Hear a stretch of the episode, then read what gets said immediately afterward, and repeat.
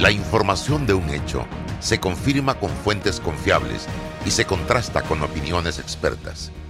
Investigar la verdad objetiva de un hecho necesita credibilidad y total libertad.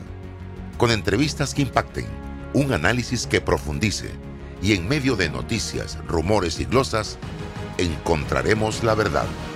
Presentamos a una voz contemple y un hombre que habla sin rodeos con Álvaro Alvarado por Omega Estéreo. Bienvenidos. En Mi Bus seguimos modernizando el transporte público para brindarte un Panamá más conectado, reforzando las rutas complementarias de tu barrio para que llegues al punto de conectividad de tu zona. En el este, cuentas con la zona paga Metro Pedregal, en el norte, con la zona paga Los Andes, y en el centro, con la zona paga 5 de Mayo, en donde tendrás rutas troncales y corredores de alta frecuencia, y así puedes trasladarte de una forma más rápida y segura. Sigue avanzando en tu viaje realizando el transbordo gratuito y aprovecha todos los beneficios en tiempo y dinero. Y recuerda, no bajes la guardia contra la COVID-19. Al viajar con nosotros, usa tu mascarilla, pantalla facial y gel alcoholado. Mi bus, la gente que mueve a Panamá. Desde que empieza un nuevo día, la vida nos da motivos para seguir adelante, por nuestra familia, por nuestros amigos, por nuestros sueños. Y en Caja de Ahorros, nuestro motivo eres tú. Acércate o ingresa a cajadeahorros.com.pa diagonal seguir adelante y elige una opción acorde a tus necesidades para que reactivemos juntos tus proyectos, porque nos sobran motivos para seguir adelante. Caja de Ahorros, el banco de la familia parameña. La información tiene diversas fuentes y opiniones. Aquí las encuentra. Está escuchando Sin Rodeos con Álvaro Alvarado.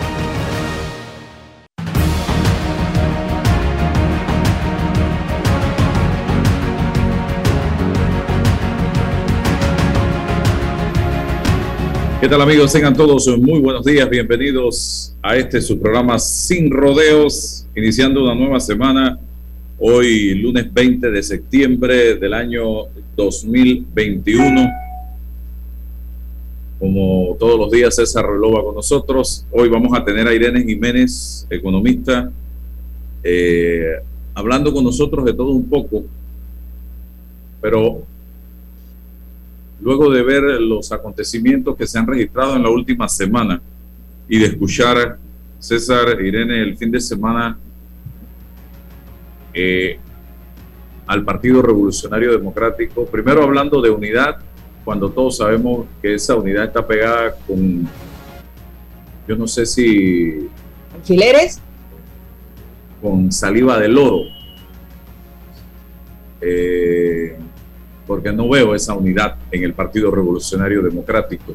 Es de los dientes para afuera.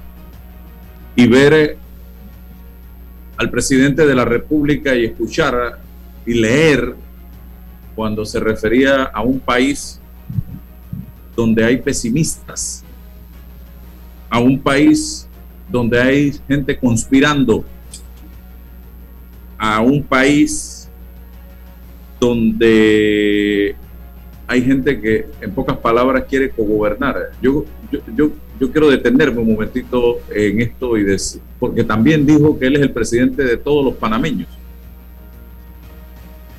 Y decirle al presidente que siento que se está dejando arrastrar, o ya lo arrastraron por la Asamblea Nacional de Diputados y la dirigencia de su partido. Yo pienso y siento que el presidente puede hacer mucho más de lo que está haciendo en este momento. Presidente, en este país, los dirigentes de la sociedad civil, los dirigentes de los partidos políticos de oposición han hecho un llamado a dialogar en reiteradas ocasiones. Este país le falta diálogo, este país le falta consensos para salir adelante este país no es del Partido Revolucionario Democrático. Hay dos terceras partes de la población que no votó por el Partido Revolucionario Democrático en las elecciones pasadas. Y eso hoy día estoy casi seguro que o está igual o ha crecido. ese mm, hoy por el desgaste que sufre evidentemente en gobierno. Y yo no puedo pensar de que ustedes estén pensando en elecciones en estos momentos cuando todavía estamos a 33 meses y 60 días para que concluya, y seis días, perdón, para que concluya la administración del señor Cortizo, que lo que debe es tratar de buscar mecanismos para corregir rumbo y hacer los cambios necesarios para que este país pueda salir adelante en materia económica, en materia de institucionalidad, regresarle la credibilidad a la sociedad. La sociedad no cree en nadie en este momento. Y eso es sumamente peligroso. Y aquí nadie quiere gobernar. Aquí lo que se quiere es que se hagan las cosas de manera correcta, señor presidente. No puede ser que usted diga que tratar de enmendar el código eh, electoral que tenemos sea malo. Pero no es malo lo que está haciendo la Asamblea, donde yo ayer enumeré algunas simples razones, motivos y circunstancias por las cuales debemos estar molestos. La Asamblea quiere aumentar el costo de las campañas, quiere que se acepten donaciones de personas condenadas por delitos graves durante la campaña, quiere censurar a medios de comunicación y a redes sociales durante la campaña, quiere mantener la doble postulación, quiere que el Tribunal Electoral no participe de las actividades internas de los partidos, pero eso sí, seguir recibiendo subsidio, quiere mantener el fuero penal electoral para no que los diputados no sean y los políticos no sean investigados, quiere disminuir el tiempo de, de recolección de firmas para los independientes, quiere evitar que se presente la hoja de vida de los candidatos a puestos de elección, quiere con, no quiere condicionar su proclamación por parte del Tribunal Electoral a la entrega de los informes de gastos. Entonces, señor presidente, yo no sé si es que usted está de acuerdo, yo no quiero pensar que usted está de acuerdo con eso, señor presidente. Entonces, usted es el, el presidente de todos los panameños. Escuche, esto no se trata de conspiración, esto no se trata de pesimismo, eso no se trata de cogobernar, se trata de que como que usted es el presidente de todos los panameños, usted debe escuchar a la gente, usted debe conversar con los distintos sectores. Oye, vengan acá. Hay, ¿Cuál es la preocupación de ustedes? A esto. Bueno, vamos a evaluar, vamos a revisar, vamos a conversar, pero no irse a la esquina de la gente que le está haciendo tanto daño al país en este momento, señor presidente de la República.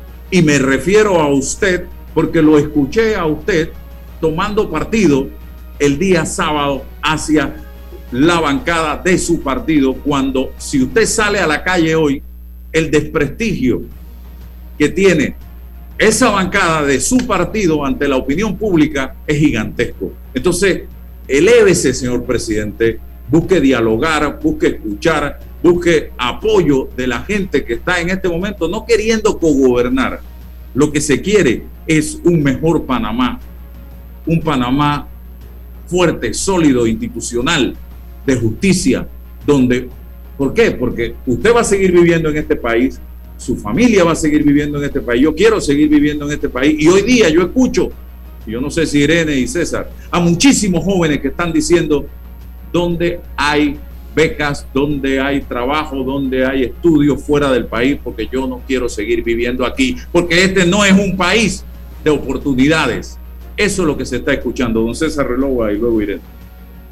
Buenos días Álvaro, buenos días Irene, feliz inicio de semana, bienvenidos a, Sin Rodeos, una, semana más.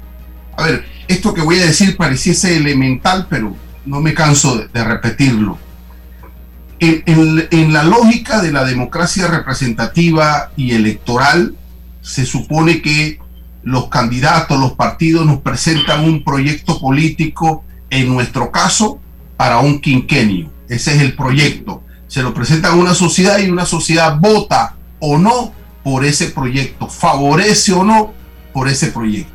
Ese proyecto de esa organización política debe nacer lógicamente de la inteligencia, de la estructura y de la organización de esos que conforman ese partido político, de la visión de esos que conforman eh, ese partido político. Es decir, en concreto, nuestro quinquenio 2019-2024 eh, es dominado políticamente por una organización que tiene una visión política, en este caso el PRD. Se supone o suponemos que esa visión debe estar conectada con nuestra sociedad, debe conectarse. Es el vaso vinculante entre los intereses de una sociedad y el Estado. Ese juego lo debe jugar el Partido Revolucionario Democrático en este quinquenio. Las preguntas son, ¿lo está haciendo? ¿Es el Partido Revolucionario Democrático? ¿Está jugando ese papel de vaso comunicante entre los intereses de, la, totalidad de la sociedad y de las estructuras del Estado o no? ¿Dónde están los espacios institucionales y ciudadanos para cuestionar si se está jugando o no este rol? ¿Cuáles son los papeles, el papel que juegan las élites de estos partidos y la masa eh, en esa organización? ¿En qué contexto se dirigió el presidente de la República? ¿En el contexto de un mensaje a la nación total o un mensaje solo a la organización que domina el, poder político en este quinquenio. Me parece que, que ese es lo último. Se ha dirigido a las huestes del partido que domina. Existe dentro de esa estructura un debate, una revisión para verificar a medio camino si el partido está jugando o no ese rol con la sociedad o hay un divorcio. Es más, ampliar el debate para ver si los partidos políticos como células fundamentales de la democracia están jugando o no ese rol. Bueno, son quizás más preguntas que respuestas, pero no debemos olvidar a Álvaro Irene que el mensaje está dirigido a esa organización. Será esa organización el 24 que tendrá que presentarnos a nosotros sus ejecutorias y el nuevo proyecto o la continuidad del proyecto que ellos dicen que está eh, eh, eh, que juegan están acorde o no con la sociedad. Y nosotros desde la organización civil debemos estar cuestionando eso, Álvaro. Eh, con, con, detenimiento, eh, con estrategia, con sentido político, con sentido ciudadano. Y, mirar, y mirar los mensajes, las acciones de cada uno en el rol que debe jugar. A mí de verdad que no me sorprendió el mensaje del presidente de la República, salvo quizás una, un concepto y una categoría de, de, de sedición o de que, eso ya apunta un poco al delito político, ¿no? ¿Hasta dónde están los, conceptos y los límites del mensaje del presidente para mm, eh, categorizar, eh, estigmatizar un movimiento cívico en, el sentido de que es sedicioso o es contrario a la ley? Ahí sí, quizás un poquito de cuidado, pero el mensaje de fondo se lo dirigió a sus, a sus, a la membresía de ese partido político, eh, lo que están haciendo es acomodando los espacios para el recambio de una élite a la otra. Y por supuesto que la gran masa de ese partido está divorciada de la toma de decisiones. Y por ende, insisto, del pulso de lo que nosotros como nación necesitamos de esa organización política y del resto de las organizaciones políticas llamadas partidos políticos. Irene. Ay, perdón, justo. Eh, mira, nos estaba escuchando con mucha atención y eh, la palabra que resuena en los discursos de ambos, en, en, las introducciones de ambos es la palabra institucionalidad. Y acá es la clave. La institucionalidad es lo que se ha perdido en este país, agravado obviamente por el tema de la pandemia. Pero fíjate algo, el tema eh, de qué pasa con la gente cuando no encuentra su voz en la asamblea, porque la voz de la gente es la asamblea, pero si no la encuentra allí, hay un quiebre institucional y luego esa voz se traslada a las calles, a las pailas, como anoche, por lo menos en la zona donde yo vivo, estaban bien fuerte. Entonces, eso es lo que sucede. Y después nos vamos a quejar de eso, o sea, nos estamos quejando de las consecuencias de no estar prestando atención a qué es lo que pasa a nivel institucional. Y esto no implica co-gobernar, al contrario, el, el eje en una eh, república el eje institucional es la democracia. Y la democracia lo que necesita son voces y personas activas cuestionando permanentemente. La democracia se opone al pensamiento único. Esto sería terrible si hubiera un pensamiento único. Lo que necesita la democracia son voces cuestionando permanentemente y allí es donde se encuentran las mejores ideas y ahí es donde se ven cómo una sociedad puede progresar. Una sociedad con pensamiento único no progresa, pero si esta voz de discusión no se encuentra en la asamblea, es lógico que la va a encontrar por otros canales, lo encuentra en las redes sociales, lo encuentra en las pailas, lo encuentra en las marchas, y esto es algo que o se entiende lo que está pasando, o si no, nos vamos a seguir quejando, por lo menos el Ejecutivo se va a seguir quejando de que hay gente que quiere gobernar. Y la gente no quiere co-gobernar. La gente lo que quiere es vivir en paz, hacer sus negocios tranquilos, independientemente de lo que haga el Ejecutivo. Pero todo lo que hace el Ejecutivo en realidad le está perjudicando, ¿no? Entonces, eh, la gente sale a expresar su inconformidad. Ahora bien, fíjate el tema de co-gobernar. A mí me lleva mucho, eh, me llama mucho la atención esta palabra, porque, a ver, este gobierno es el gobierno que más co-gobierno quiere. Diálogo por el Bicentenario, diálogo por la Caja del Seguro Social, diálogo por, qué sé yo, no sé cuántas mesas de diálogos hay.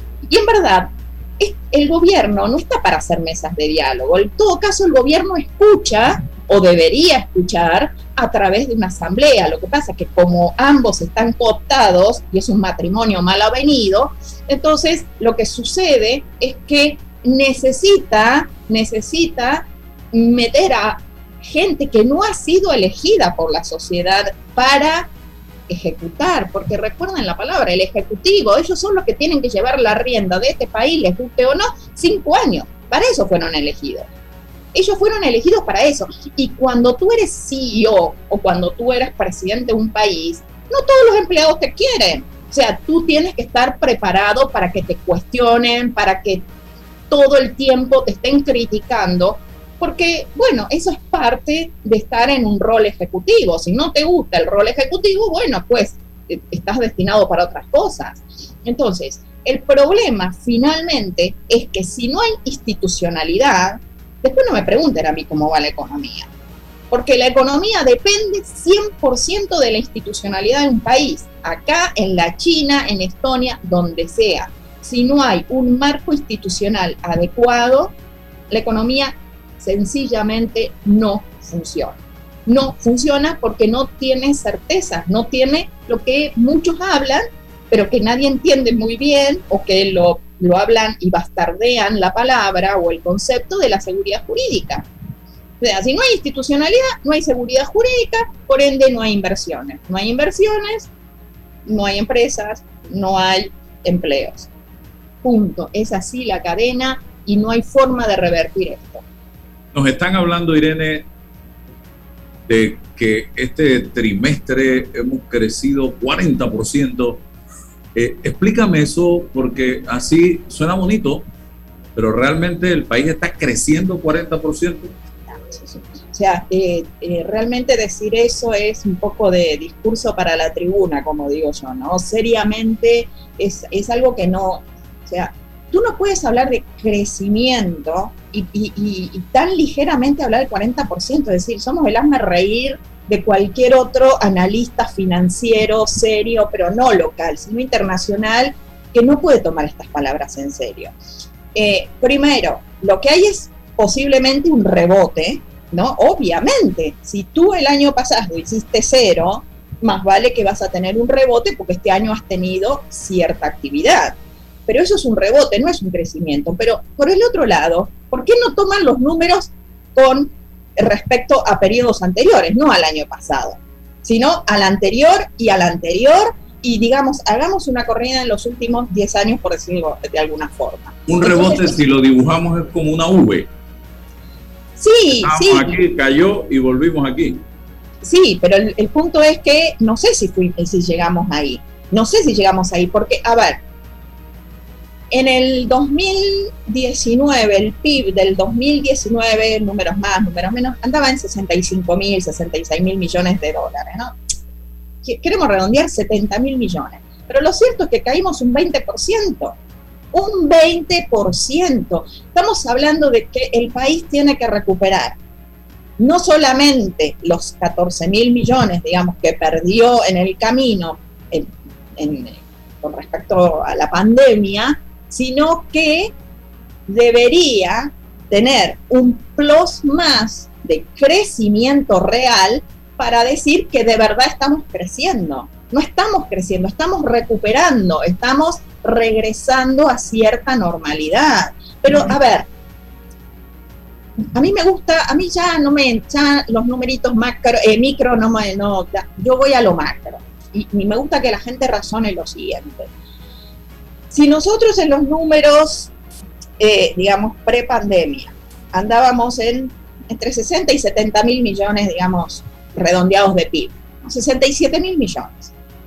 Bien, con una eh, cifra de desempleo de 6 y pico subiendo ¿Cómo es posible que ahora me diga así livianamente que se ha subido, se ha crecido 40% con una tasa de desempleo de alrededor del 20%? ¿Qué hicimos? Trajimos a los superhombres, trajimos robots. ¿Qué, qué, estamos haciendo? Es decir, es como, ¿qué, ¿qué, es lo que le agregamos a la economía? ¿Se entiende? Para que tengamos mayor productividad que la que teníamos en el 2019. No es cierto, sencillamente no es cierto. Entonces, eh, el, panorama a nivel económico, yo no, no creo que es de crecimiento, esa es la verdad, no es de crecimiento. Vamos a estar recuperando y luego no tenemos el marco institucional, repito nuevamente, para crecer. Eh, la, gente tendría que entrar a, mirar un poco eh, las cifras macro. Tenemos 4 millones de habitantes, vamos a, vamos a hacer una, una convención. 4 millones de habitantes en el país, números más, números menos. Ok, ¿cuánto de eso es la población económicamente activa? Es decir, la gente que trabaja, que trabaja, ¿no? Que, la, la que aporta al PIB. ¿Dos millones? Yo creo que por Contraloría las cifras incluso son más bajas. Dos millones. De los dos millones, tenemos en este momento reconocidas por el mismo gobierno, por consultores muy respetados, ¿no? Creo que el consultor Quevedo es una persona en este momento que está tirando números concretos, reales. Está hablando de cerca de 400.000 personas desempleadas. Bien, sector privado, ¿Y qué pasa con el sector público? Tenemos una planilla que se ha incrementado en 350 mil. Estamos hablando de cerca de 350 mil empleados públicos. Esos empleados públicos no son productivos porque ellos no están agregando valor a la sociedad, ellos extraen valor. ¿En qué sentido? Que ellos dependen de dos fuentes de ingresos, impuestos y deuda no tienen otra forma de financiarse. Ellos no tienen y por ahí cierta participación en empresas públicas, pero al final esas empresas públicas son soportadas por los impuestos y la deuda nuevamente, o sea, siempre está girando alrededor. Entonces, mirando lo macro desde arriba, tenemos 400.000 personas fuera del circuito, más 350.000 que en verdad no aportan al PIB, extraen del PIB. Entonces tenemos 750 mil personas en este momento que no están generando valor. Y si no se genera valor, el PIB justamente se define como la suma acumulada de todo el valor producido en una sociedad. Díganme, díganme, explíquenme eso. solo preguntarte si esos números pesimistas son absolutos, no hay zonas grises. Eh, zonas grises en que el que que diga que hay 350 mil personas que no aportan nada a la economía porque son servidores públicos. Sí, eh, mira, espérate, antes de eso quiero, quiero hacer un, un, hincapié en esto porque me da argumento a lo que te digo. Tú hablaste de servidores públicos, ¿no? Y la verdad es que la definición correcta es esa, servidores públicos. Esa es la definición americana, public servants o bueno, la palabra es servidores. ¿Cómo se lo llama en Panamá? Cuando nos referimos em, al, a las personas que están en el sector público. Hablamos de planilla estatal y hablamos de empleos públicos. Es decir, el concepto ya viene tergiversado. Es decir, aquí son empleados públicos, en otros países son servidores públicos. Y hay una diferencia ahí en el lenguaje. Unos deben, digamos, eh, ser serviciales con la sociedad, deben apoyar a la sociedad en sus emprendimientos privados, pero acá son empleos públicos, es decir, se toma al, al Estado como un empleador. ¿Y por qué es importante esto? Voy a contestar tu pregunta, la zona gris. Tú me dices, ellos no aportan nada. Mira, no, no aportan nada. Ellos en verdad lo que están haciendo es, primero, extraer recursos de la sociedad. ¿Por qué? Porque nuevamente ellos viven solamente de los impuestos y, del, y, del, y de la deuda. Ahora tú me dirás, bueno, pero en verdad ellos curan, eh, hay policías, eh, bien. Entonces ahí podemos empezar a hablar de cierta zona gris, ¿no? Que esta gente en realidad hace que la vida de los ciudadanos sea mucho más fácil, ¿no? Salud, educación y seguridad. Bien, porque todo el resto, en verdad, no te sirve para nada. Para lo único que te sirve es para crear pequeños focos de corrupción. Todos los que están en, la parte comercial, todo esto, ninguno de verdad aporta valor a la sociedad. La sociedad se puede proveer para sí misma sola, sin ningún sin ninguna aprobación, ningún sello que valide que las personas están haciendo negocios. Si tú me dices salud, seguridad y educación, perfecto. Ahora yo te pregunto, ¿cómo están estos servicios en este momento para la población? Salud, seguridad y eh, educación. La educación que no arranca, eh, el tema de seguridad cada vez digo, no lo voy a decir yo, no, voy a, no quiero ser pesimista, pero todas las personas hoy están viendo un incremento en la inseguridad versus años anteriores, ¿no?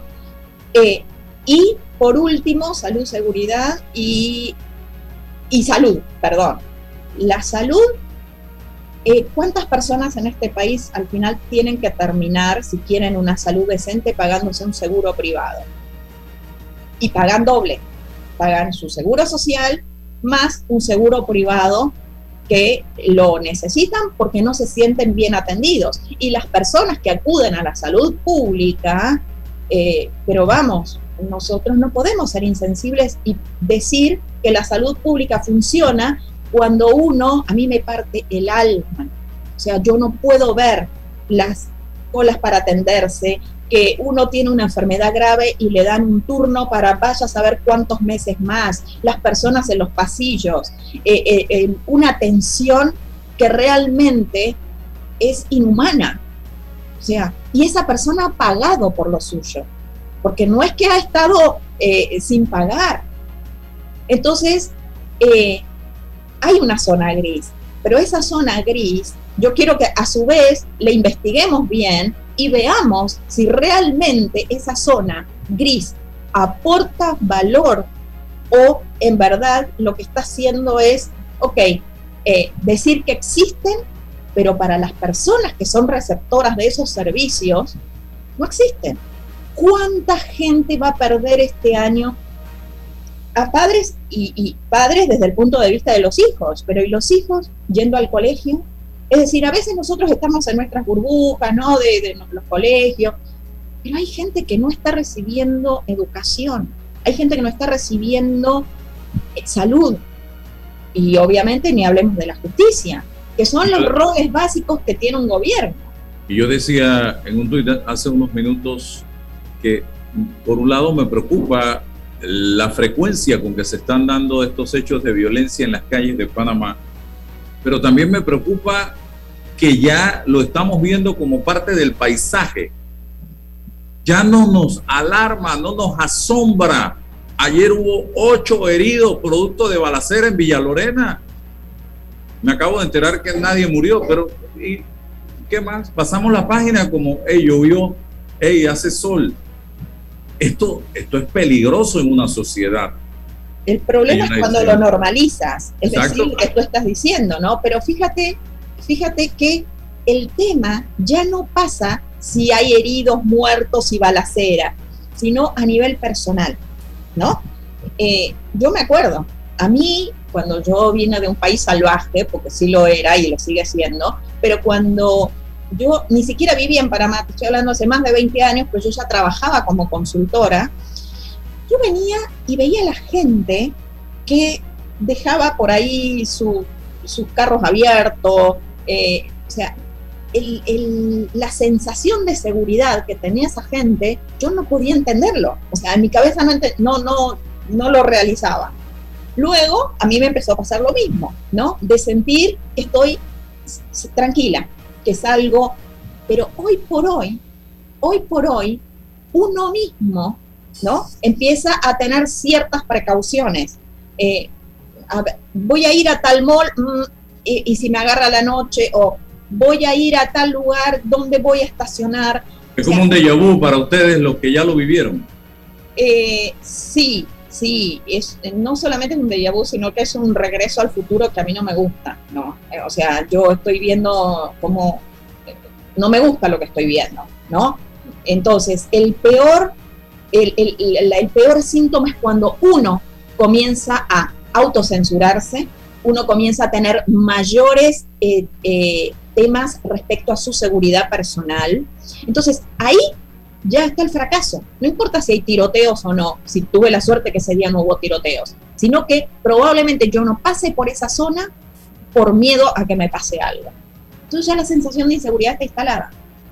Irene, eh, las autoridades sanitarias eh, están anunciando la, apertura del último bloque, el bloque 6, que es pues ya los temas recreativos y, de eventos y tal cual. E, eso eh, potencialmente puede generar, o sea, va a generar la apertura de actividades económicas que hoy han estado clausuradas y cerradas por más de un año y ocho meses. ¿Perspectivas sobre esa, ese anuncio de apertura total en la economía? Bueno, eh, como todo, obviamente va a empezar a verse movimiento, va a empezar a verse actividades nuevamente, eh, posiblemente eso te siga subiendo y te siga ayudando a la recuperación, ¿no? Posiblemente. Eh, pero hay, hay, digamos, la economía está herida de muerte. ¿Y por qué? Porque cuando se declaró la pandemia, y por lo menos desde mi punto de vista, yo incluso lo tengo por escrito porque hice varios artículos, ¿no? Yo decía, tenemos que tener una estrategia de salida y hay que empezar ya la estrategia de salida, no cuando termine la pandemia que ni siquiera sabemos cuándo. ¿Qué pasó con muchos países en el mundo? En marzo se declaró la pandemia, eh, inmediatamente vino el lockdown y a renglón seguido estos países comenzaron a trabajar en su estrategia de salida. ¿Qué significaba esto? Bueno, a ver, vamos a tener que trabajar el doble o el triple para poder generar las condiciones para que la economía recupere. Entonces, ¿dónde, dónde han estado nuestras fallas? Bueno, impuestos, por empezar, sistemas laborales, por empezar, eh, desburocratización, ¿no? Entonces, muchos países, incluso países que en plena pandemia crecieron, como Irlanda, Irlanda nunca dejó de crecer, eh, estos países comenzaron a flexibilizar todo el compendio de normativas que tenía con respecto a esas tres áreas. Burocracia, impuestos y eh, códigos laborales. Bueno, lo mismo hice yo acá y empecé a explicar y a escribir y bla, bla, bla, entusiasmada. Señores, empecemos a pensar esto. ¿Por qué? Porque ustedes lo ven ahora.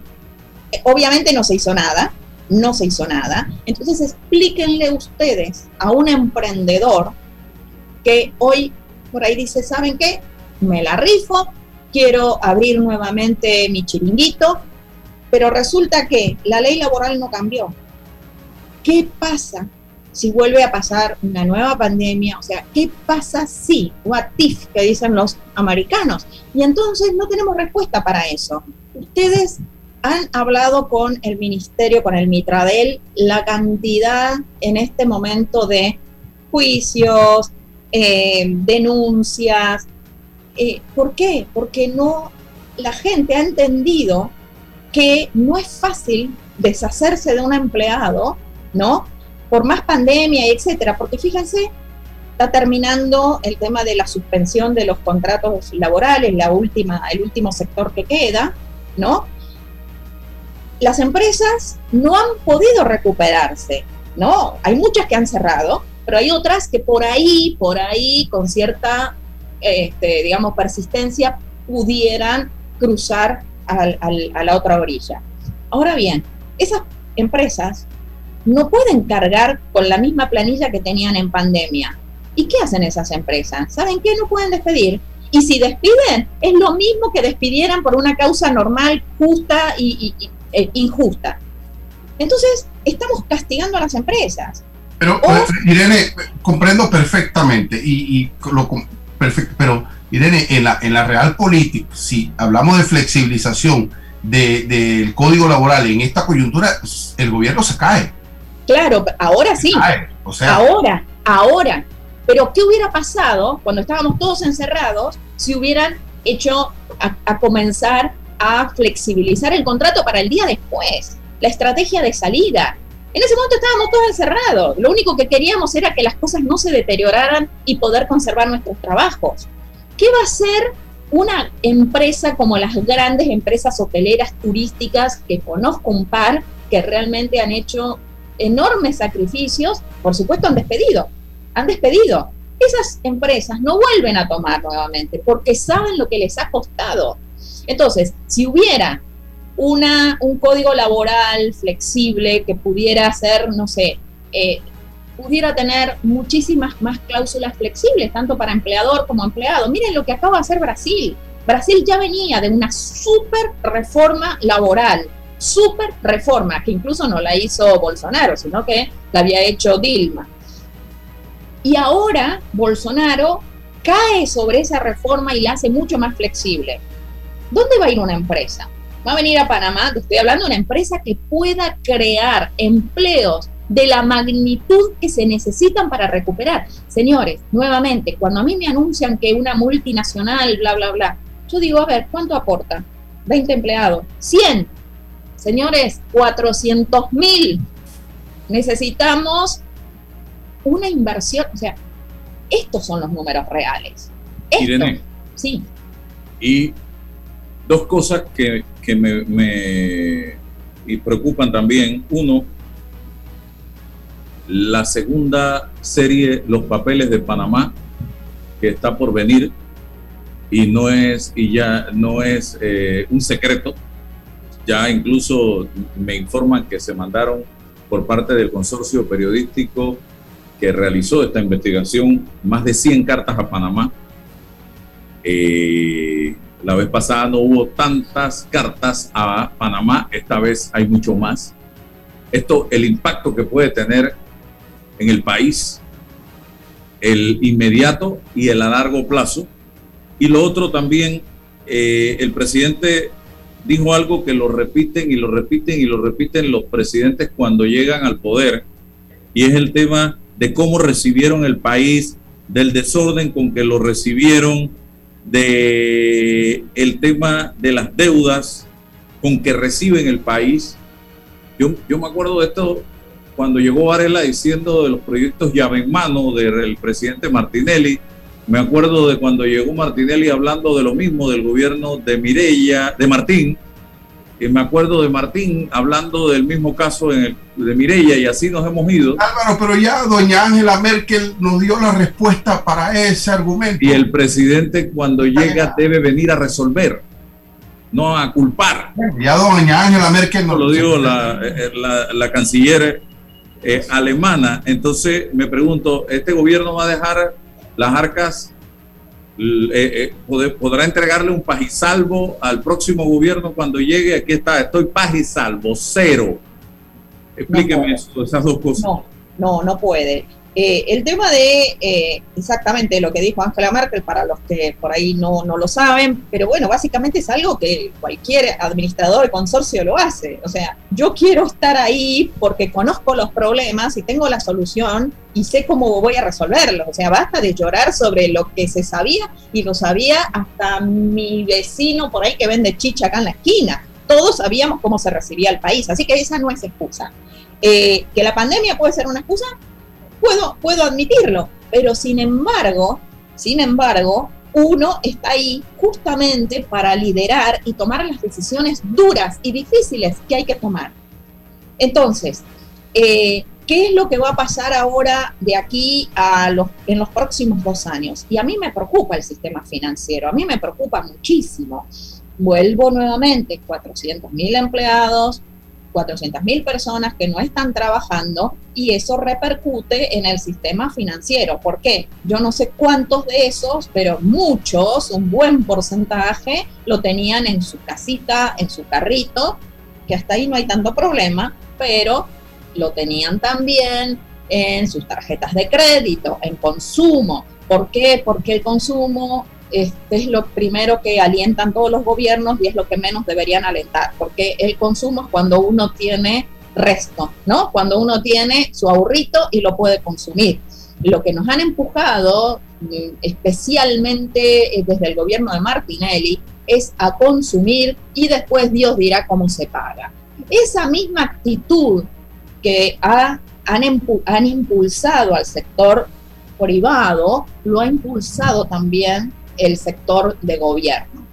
Entonces, este gobierno se ha dedicado a gastar y no solamente que eh, Yo reconozco que en algunos casos han hecho algunas medidas de ahorro y, ciertamente han podido ahorrar, pero el asunto es que lo que han ahorrado por aquí lo gastan por el otro lado, en planilla. Ustedes vieron, se ha incrementado la planilla, pero también eh, se ha incrementado el, gasto público per se, o sea, básicamente es operación, pero mm, también hay otros sectores donde el gobierno invierte, entre comillas, y eh, no solamente que no vemos los resultados, sino que ese gasto, hay dos formas de pagarlo, en el presente o en el futuro.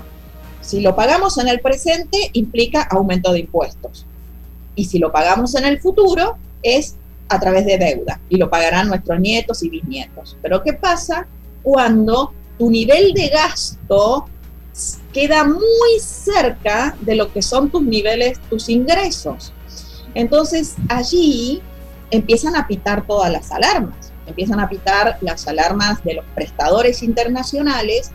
Entonces ahí es donde a mí me preocupa. Ahí es donde a mí me preocupa, porque un gobierno desesperado lo único que le queda es realmente, eh, si no quiere perder su grado de inversión, le toca reventar al presente y reventar al presente es levantándole los impuestos. Entonces, allí sí me preocupa, eh, yo no sé, pero en verdad no le veo mucho salida. No creo que sea una medida popular levantar impuestos ahora, pero sí hay yo no quiero ser alarmista, ¿no? Y no, y no, pero a mí me preocupa mucho que pudieran utilizar algunas otras opciones, ¿no? Eh, dentro del sistema financiero. Eh, lo voy a dejar así, voy a hacer el análisis y que después cada uno tome sus propias conclusiones, ¿no? Pero dentro del sector bancario, que ahora se ha enterado que existe la propiedad privada, ¿no? Porque el sector bancario eh, digamos, ha permitido muchísimos abusos, no ha dicho nada con respecto a la violación de la propiedad privada en otros sectores, ¿no? Y, de repente ahora, ¿no? Eh, que se sienten tocados, ahora sí les preocupa la, propiedad privada, ¿no? Pero fíjense que los bancos, eh, cuando en julio del año pasado expusieron más o menos las cifras en general de la posición de los créditos estructurados, eran más o menos 27 mil millones de dólares. Más o menos por ahí andaba. Y yo decía, me acuerdo en ese momento, y no sé si no lo hablé con ustedes, yo pensaba, bueno, ¿cuánto de esto eventualmente va a quedar impago? Tiene que quedar impago. Tenemos 400 mil personas que no les van a pagar. O sea, muy simple. Entonces yo decía, me voy a poner una posición absolutamente eh, optimista que un 10% no pague. Estamos hablando de unos 3 mil millones de dólares. Eh, si estamos hablando que el PIB de el año pasado andaba 20% menos, 50 y pico de mil millones, 54, 50. ¿cuánto es 3 mil millones sobre 50 mil? Estamos hablando de un 8% del PIB que te va a reventar el sector privado financiero. Y estos son números y a mí no me engañan. O sea, estos son macro, ¿no? Después tenemos que ajustar y va a decir, no, Irene Jiménez dijo 3.000 y eran 2.800. Bueno, eh, más o menos es lo mismo, ¿sí? O sea, hay un sector que va a quedar impago. Entonces, ¿qué pasa? los bancos tienen dos, eh, digamos, tienen dos caras. Por un lado, tienen la cara de prestamistas, ¿no? Que le prestan a la gente. Pero por el otro lado, tienen la cara de deudores, porque hay otro público que es el que está confiando en los bancos, está depositando su fe, sus ahorros, su vida en los bancos y gracias a esto los bancos toman ese dinero y lo ponen a disposición del público que lo necesita. Básicamente, intermediación financiera. Esa es, por definición, lo que es la actividad bancaria. Si a mí en el banco se me genera este agujero en el medio, ¿cómo yo honro los pagos al otro lado? Porque, a ver, los banqueros sí pueden tener plata, digamos, no la tienen toda, o sea, no son los dueños de la plata. Los dueños de la plata es el sector que está ahorrando en la sociedad. Entonces ya el año pasado comenzó cierta movida que fue eh, este eh, fondo de liquidez, de liquidez que eventualmente contrató el gobierno, ¿no? Entonces, eh, que eran como 2.700 millones. Bien, para que la gente me siga. Esto significa que comienza a meterse dentro de lo que era un circuito absolutamente privado de riesgo, eventualmente por Dios, tomen bien mis palabras, eventualmente pudiera haber una filtración de los, del sector público, de dinero público, filtrándose en los bancos. Eso, eso, eso ya empezamos mal. Pero, digamos, pudiera ser entendido. Creo que hasta ahora no han podido hacer eso. Eh, no, no se ha utilizado. Yo me pregunto qué es lo que va a pasar cuando termine la moratoria, ahora en diciembre, eh, y en enero arranquemos, ¿no? Y, ahí ya sí se ponga blanco sobre negro este asunto, ¿no? A ver cuánto quedó de todos esos créditos que estaban en, reestructuración, cuánto queda al final después de todo este revoleo. ¿Qué pasa con esto? ¿Qué pasa con esto?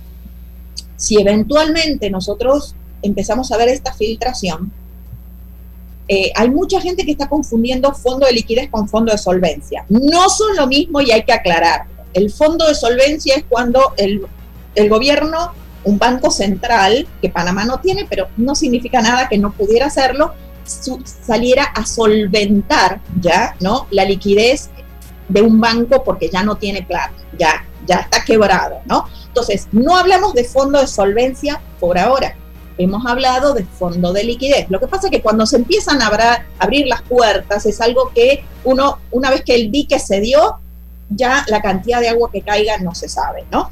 Entonces, ¿por qué hay que tener mucha alarma con esto?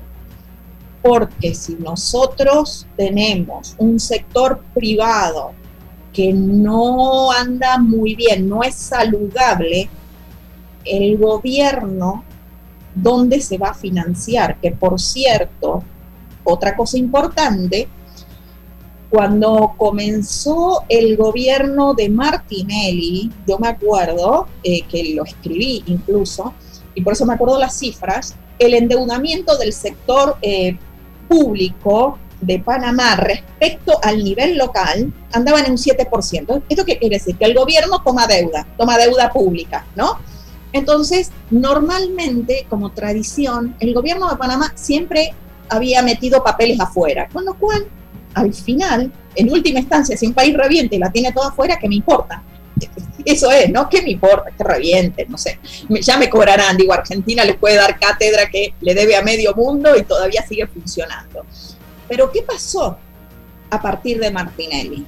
Que Martinelli empezó a meter deuda pública del gobierno dentro del sector privado. obligando, bueno, no sé si obligando, pero de, de, repente esos papeles comenzaban a ser apetitosos para los inversores locales. Esa cifra se fue incrementando y hoy por hoy supera, yo creo que andamos cerca del 27%. ¿Qué significa esto para que empiecen a unir los puntos? Hay mucha deuda pública que la debería tener el Fondo Monetario, el Banco Mundial y qué sé yo, cualquier multilateral por ahí, y no nos debería preocupar tanto, bueno, sí, debe preocupar, pero digamos, no es lo mismo que esté afuera que tengamos, vamos a poner un 20%, un 20% de deuda pública metida a nivel local. Entonces, si sumamos que tenemos papeles del sector público metidos localmente, más un sector privado que va a quedar, no sé si en default, pero no va a poder honrar sus compromisos, digamos, 2 mil millones, no digamos tanto, 2 mil millones, empezamos a sumar eso, a mí me preocupa el sector privado, me preocupa muchísimo el sector financiero. Entonces, ¿qué es lo que tenemos que hacer? Hacer malabares, rogarle a medio mundo que vengan a invertir a Panamá. ¿Y cómo lo hacemos? Con un marco institucional, regresamos al inicio, a lo que hablaron ustedes dos y lo definieron perfecto cada uno, que es que necesitamos un marco institucional adecuado. Entonces, ¿quiénes son los que pudieran venir hoy a Panamá? Eh, tienen que hablar con el gobierno.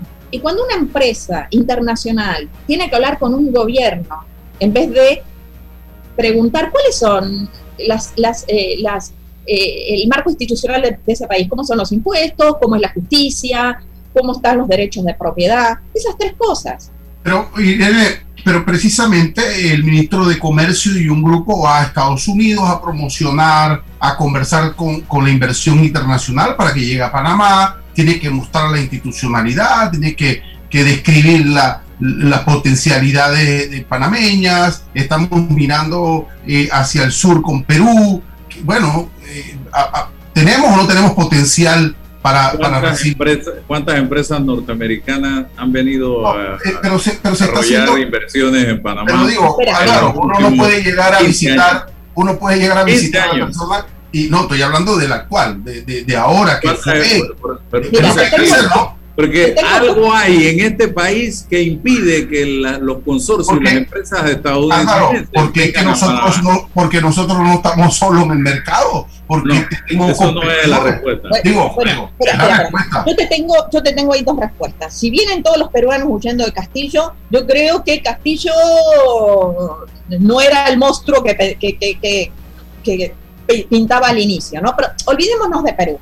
Si tú, si si la inversión en este país va a ser solamente coyuntural, no nos sirve. No nos sirve. Nosotros necesitamos. Lo que yo siento es que no podemos lanzar una, una manta que no tenemos un potencial económico de crecimiento. Eso no es posible. No, no, no, este espera. Tenemos un potencial enorme como país. Tenemos oro en puro, pero las, las ataduras a nivel gubernamental no te dejan explotarlo, no te dejan explotar el juego. Mira, por ejemplo, la ley de cannabis que están a punto de sacar ahora.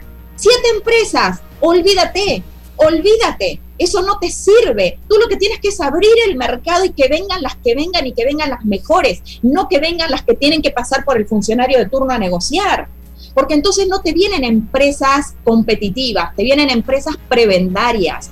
Cuando una empresa tiene que ir a hablar con el funcionario de turno, ya perdimos. Cuando alguien de aquí, panameño, al revés, pregúntale a cualquier panameño que ha invertido alrededor del mundo. Fue a ver al presidente, fue a ver al ministro. No, miró, a ver cómo son las leyes laborales, cómo es el impuesto. Llamó a una consultora privada de ese país y le preguntó, mira, ¿qué tal es mi inversión? Dame el cálculo, cómo es el retorno sobre mi inversión, cómo es mi, eh, mi retorno sobre otras inversiones. Y es evidente que es una tarea pendiente, es una la burocracia no nos puede aniquilar, no se pero, Pero no le podemos agregar burocracia a lo que ya hay. claro, de acuerdo, pero estoy hablando de la potencialidad del porque el Estado panameño no es el gobierno y el gobierno no es el partido PRD o Nito Cortizo. No, no, no, no, no. Aquí hay una potencialidad del país como tal. todo depende del gobierno. no, todo depende del gobierno. a esto lo hemos reducido por años de años y años y años. Aquí, aquí me decía una persona que una empresa de X país quiso venir a Panamá a pasa? Lo que pasa es que, 400 millones de dólares en el pasado y le pidieron el 10% en el gobierno para que la empresa viniera en ese pasado y la, empresa dijo yo no puedo dar en el argot 40 millones de dólares de En el argot futbolístico para que Irene se incorpore estamos dejando fuera del lugar outside a los empresarios. Aquí los empresarios no, no, no, no, no, no, no, estoy hablando del empresario, de la transparencia del empresariado panameño, porque, porque estamos hablando solamente de la corrupción gubernamental o de las taras gubernamentales. ¿Qué hay del liderazgo del empresariado panameño? Pero es que el empresario panameño está ahogado. es que el empresario panameño no tiene salida.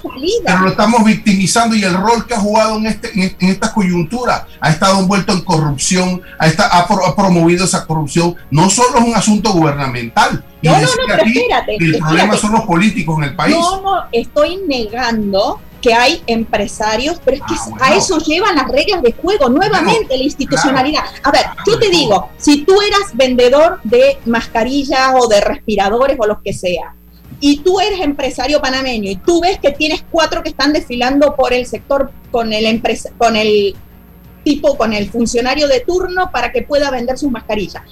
Tú tienes dos opciones, o quiebras tu empresa o te sumas a esa movida y vas y compites con esos otros cuatro empresarios prebendarios, a ver quién da más y te quedas con el negocio. Al final, sí, sí, es tan corrupto como el gobierno, pero el problema es los incentivos. Si tú tienes los incentivos mal colocados, que los tienes del lado del sector público, tú no vas a generar más que empresarios corruptos. Es lo mismo ahora los que se van a reunir. A, mí me llegaron a decir que en, en, esto, en estas coyunturas de gobierno, dice, estos empresarios van a hacer estos proyectos, estos van a hacer otros proyectos y estos van a hacer otros proyectos. Pero, pero, que es corrupción, pero tú no lo entiendes.